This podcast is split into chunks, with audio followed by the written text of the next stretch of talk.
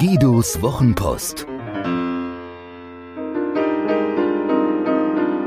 Seine besten Gedanken zu Kommunikation, Inspiration und einem spektakulären Leben.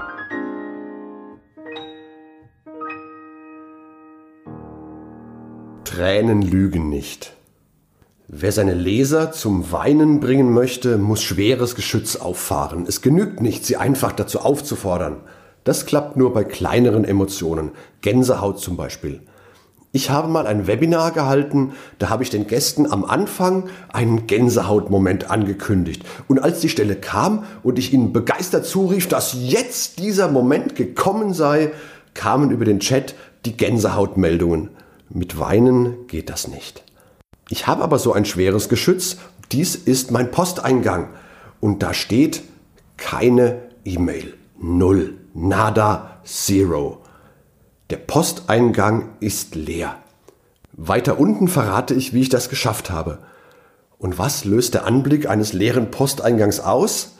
Also ich hätte noch vor wenigen Tagen geweint. Da hatte ich nämlich noch 890 unglaublich wichtige und dringende Mails da liegen. Jeden Tag kamen neue hinzu und obwohl ich jeden Tag Mails abarbeitete, in Ordner verschob, Newsletter abbestellte, wurden es eher mehr als weniger. Jetzt sind es null. Das verdanke ich einem Zeitexperten. Ich erzählte ja bereits öfter, dass ich ein glühender Verfechter des Coachings geworden bin, weil ein Coach, ein Trainer, ein Berater, ein Begleiter mir hilft, meine Ziele schneller zu erreichen und zugleich höher zu stecken.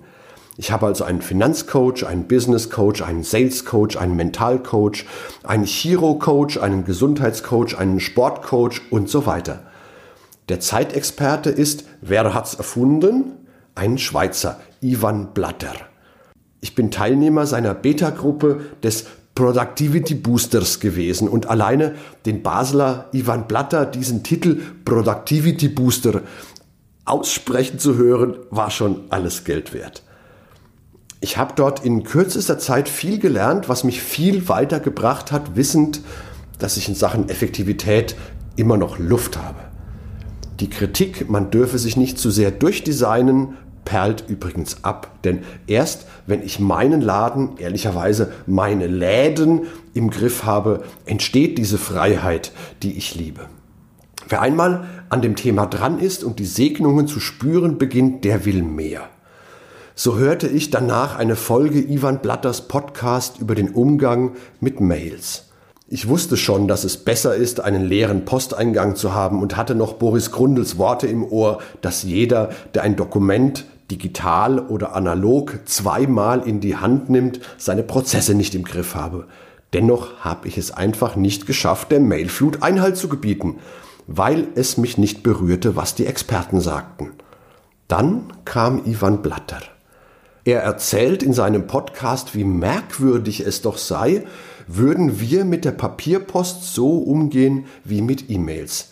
Das ist so lustig, mit Basler Akzent zumal und so klar, dass ich es tatsächlich tief in meinem Inneren akzeptiert habe und sich meine Einstellung sofort veränderte. Die Analogie ist simpel. Stell dir vor, du gehst morgens an den Briefkasten und holst deine Post. Ich kann kein Schweizerdeutsch, aber ich kann nicht anders. Ich passe mich immer an so einen Akzent an. Das erzähle ich ein andermal, warum das so ist. Also stell dir vor, du gehst morgens an den Briefkasten und holst deine Post. Damit setzt du dich an den Tisch öffnest die Umschläge, überfliegst den Inhalt. Einen wirfst du weg, einen gibst du deinem Kollegen. Dann steckst du die übrigen Briefe wieder in ihre Umschläge, trägst sie raus und steckst sie zurück in den Briefkasten. Nach einer Stunde gehst du wieder raus und holst die alten und ein paar neue Briefe. Der Postbote kommt bei uns nur einmal täglich, aber das tut der Analogie nicht weh. Du schaust dir also die Briefe durch, durch, durch, durch, ja, wie sagt man durch, ne? Durch. Also du schaust dir die Briefe durch, ein paar alte ignorierst du und trägst alles wieder in den Kasten. So geht das 10, 20 Mal am Tag. Ist das nicht völlig irre? Ist es. Deswegen entscheide ich jetzt sofort.